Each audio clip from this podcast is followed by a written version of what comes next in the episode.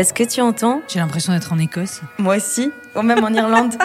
Tu crois que c'est l'Écosse ou l'Irlande, euh, la cornemuse Euh, c'est peut-être Wales, Pays de Galles. Tu crois? On y va? On va voir.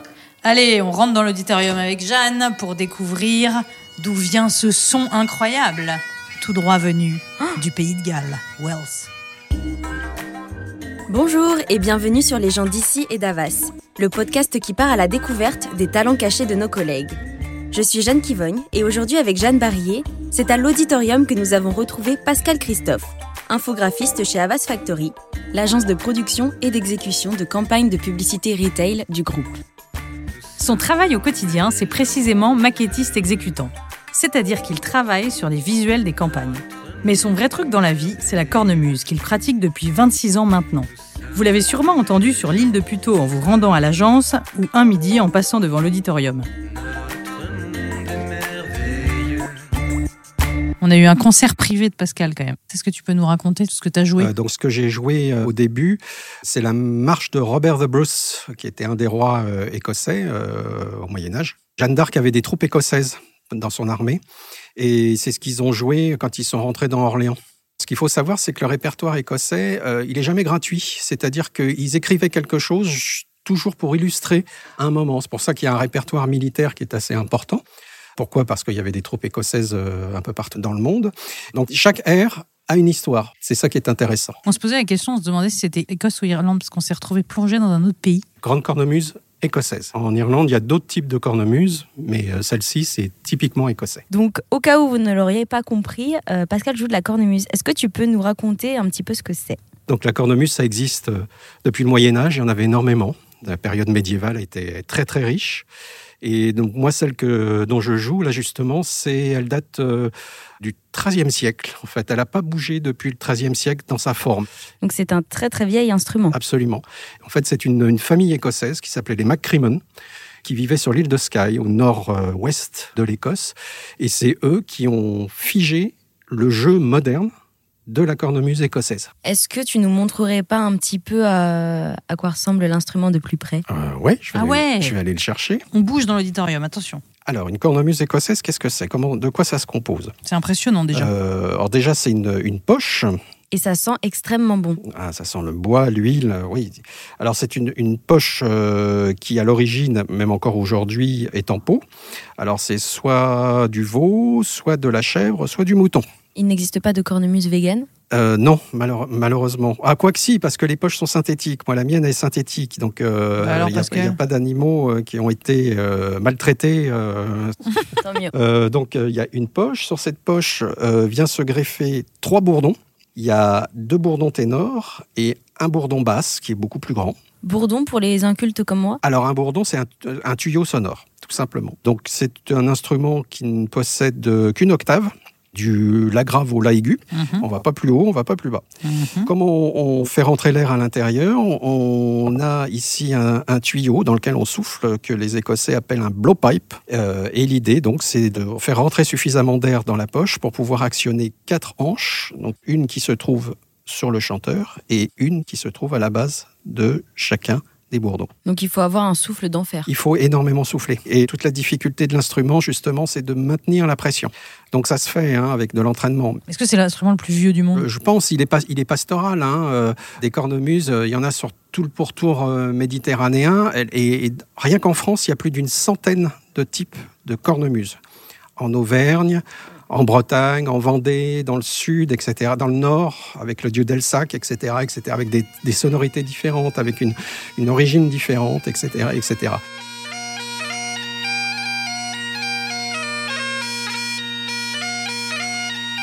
Et alors toi, comment est-ce que c'est arrivé dans ta vie la cornemuse? Est-ce Ah. que tu peux nous raconter euh, Bah, quand j'étais petit, euh, j'adorais tout ce qui était euh, médiéval. J'étais un fondu des Vikings. Et puis, tout ce qui est civilisation nordique, etc., ça a toujours éveillé quelque chose en moi. J'aimais beaucoup. Et puis, bien évidemment, la musique, au bout d'un moment. Donc, j'étais très branché musique irlandaise, je le suis toujours. En fait, j'avais euh, une cassette avec euh, des airs de cornemuse et j'adorais. Et un jour, il y a 26 ans de ça, je me suis dit, bah écoute, tu vas pas mourir idiot, tu vas apprendre à jouer de la cornemuse. Et en fait, ce qui s'est passé, c'est que j'ai rencontré toutes les bonnes personnes au bon moment. Ça a été un peu magique, quoi. Donc voilà, euh, j'ai rencontré un breton qui apprenait à jouer dans un bagad, donc qui est une formation musicale bretonne. Donc j'ai commencé à apprendre dans cette formation-là. Il n'y avait pas beaucoup de structure pédagogique, donc on était un petit peu livré à nous-mêmes, mais ça m'a mis le pied à l'étrier, ce qui était quand même pas mal. Et puis je me suis mis en quête d'un prof. Et ce prof, eh ben, il était à 10 minutes de chez moi. Donc voilà, encore tapis rouge. Il est devenu un ami. La grande chance que j'ai eue, c'est que c'est un musicien professionnel, classique. Donc il avait toute la pédagogie, la rigueur du classique, avec la casquette trad, la musique traditionnelle qui laisse un petit peu de liberté. Donc, euh, bah, ça fait un cocktail gagnant, quoi. Euh, c'est enfin un prof euh, dont la gentillesse n'a d'égal que ses compétences. et voilà, il m'a tout appris. Et si j'arrive à sortir trois notes aujourd'hui, c'est complètement grâce ou à cause de lui, quoi. Et, et tu en joues beaucoup. Est-ce que tu peux nous raconter un peu ton parcours avec la cornemuse? C'est-à-dire qu'à partir du moment où tu as appris à jouer, qu'est-ce qui s'est passé? Est-ce que tu t'es professionnalisé dedans? Tu as fait des concerts? Tu, tu, as fait un groupe peut-être? Alors j'ai commencé euh, bah, par faire des mariages. Voilà, parce que le, sonneur de cornemuse est, souvent un, incontournable des mariages, en France, en Écosse aussi, bien évidemment. Et puis, euh, avec un groupe de copains, on a créé ce qu'on appelle un pipe band, c'est-à-dire un ensemble de cornemuses avec euh, à sa tête, justement, encore une autre chance, un sonneur exceptionnel. Et euh, avec lui, euh, bah, il nous a fait énormément travailler. Donc, quand on travaille, bah, forcément, on prend du niveau. Avec ce groupe, bah, on a commencé à faire des sorties. On a eu la chance de pouvoir faire l'Olympia. On a eu la chance de pouvoir faire une tournée en France. On a fait pratiquement tous les zéniths.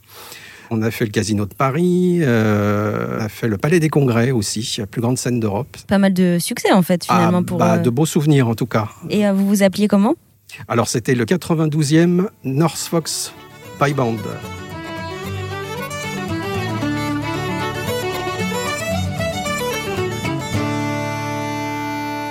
Tu vois, le son, quand je suis rentrée là mm. dans l'auditorium et que j'ai entendu le son, moi, je fais partie plutôt des gens qui, qui adorent euh, ce son-là, mais parce que ça me transporte dans un voyage. Tu vois, j'ai l'impression de, de, me retrouver sur l'île de Skye où j'étais il y a genre 7 euh, ans, je crois.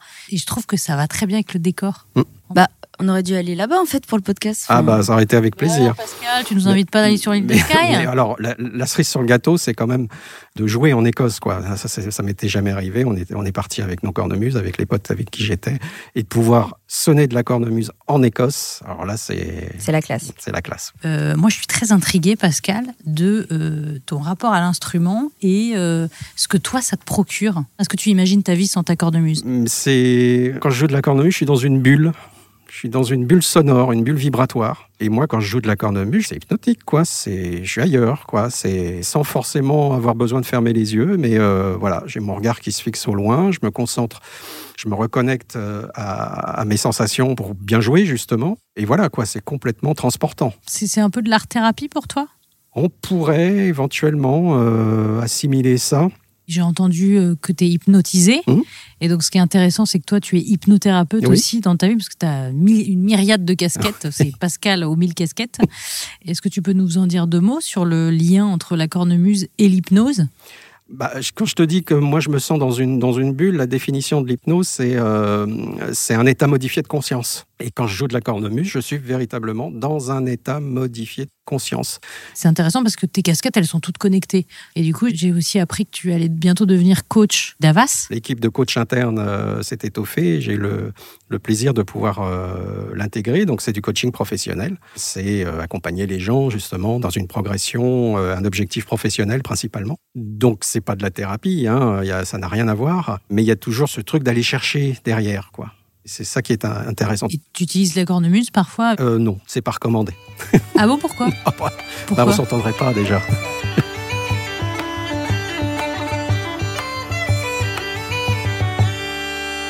Moi, au sein d'Avas Factory, je suis euh, maquettiste exécutant. D'accord. Infographiste. Ouais. Et euh, Avas Factory, c'est euh, le studio des agences en fait. Donc on travaille avec Avas Paris, on travaille avec Life, on travaille, etc., etc. Le studio des agences, ça veut dire quoi? Parce que pour moi, le studio, c'était nous, Hercule. Studio d'exé. D'exécution? D'exécution. C'est-à-dire, tu reprends les présentations PowerPoint, par exemple, et t'en fais quelque chose de... Est-ce que tu peux nous raconter ce que tu fais? Rapidement, euh, il y a une, une, compétition avec une campagne, par exemple. Il y a des maquettes qui sont fournies. Le client se décide sur une mise en page spécifique.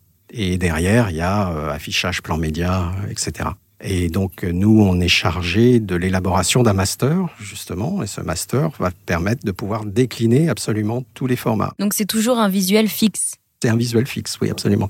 Et euh, comment on devient infographiste? Alors ça, c'est une bonne question. Moi, en fait, j'étais designer industriel à l'origine. Ça en 84. Donc, à cette époque-là, le design en France, euh, Kesako, c'était pas forcément connu.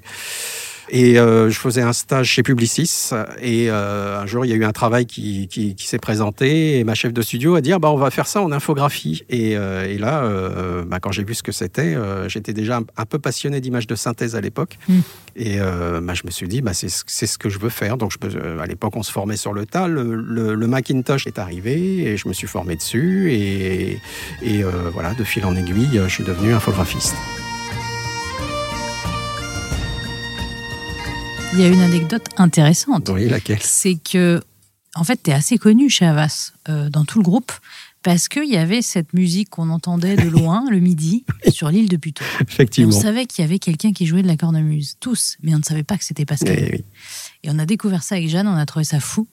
Et est-ce que tu peux nous raconter cette anecdote? Parce que tu fais plus, du coup, maintenant de la cornemuse sur l'île de Puteaux. Pourquoi? Bah, Parce que ça faisait une bonne quinzaine d'années que je jouais sur les quais. Euh, quand on était à Suresnes, je jouais déjà sur les, sur les quais. D'où ta, ta, notoriété au sein du groupe. Ah, voilà, et puis du quartier aussi, sur, surtout euh, les, les, joggers qui s'arrêtaient, qui me posaient des questions. Et puis un jour, j'ai vu arriver trois policiers municipaux. Je me suis dit euh, candidement, ah bah tiens, ils s'intéressent à l'instrument, ils vont me poser des questions. Euh, bah non, pas du tout.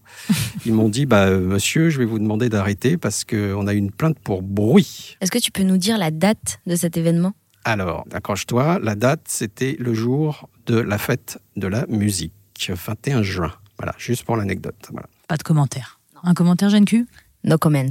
Zéro commentaire. Vu que je pouvais jouer que pendant l'heure du déjeuner, j'étais un peu dépité, quoi, parce que je me suis dit comment je vais pouvoir continuer à, à, à jouer. Et sur ce, euh, c'est mon DG, François Barral, qui m'a dit Mais pourquoi tu n'irais pas jouer euh, à l'auditorium? Il n'y a personne entre midi et deux? Ah, J'ai dit Ouais, euh, si je peux, oui, bien sûr, évidemment. Je peux continuer à pratiquer mon instrument dans un cadre exceptionnel, parce qu'il y a l'acoustique de l'auditorium. Euh, donc voilà quoi, c'est génial. Et tu as du public parfois?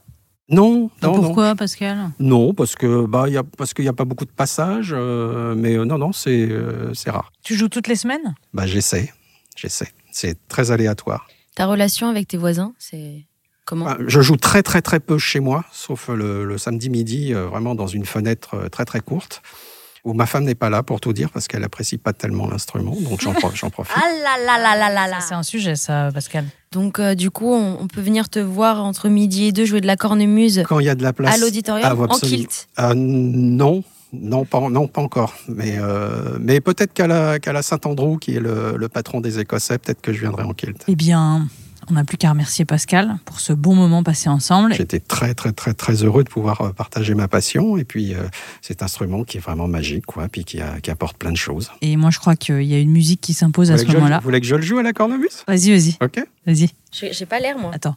Ce n'est qu'un au revoir. Ce n'est qu'un au revoir. Pascal Christophe pour Ce n'est qu'un au revoir.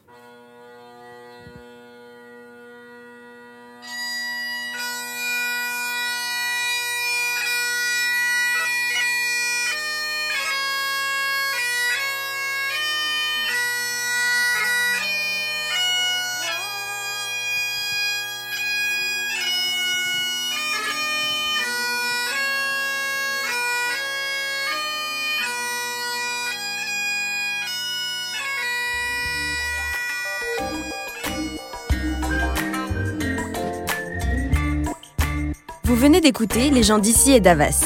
N'hésitez pas à rendre visite à Pascal au en face du Roots, ou à l'auditorium sur l'heure du déjeuner, pour qu'il vous joue un petit air, ou tout simplement pour vous faire hypnotiser. C'était un podcast au micro de Jeanne Barillet et Jeanne Kivogne, et écrit par elle-même. Il a été produit et réalisé par Hercule. À la réalisation sonore, Gaël Sen et Étienne Espanel.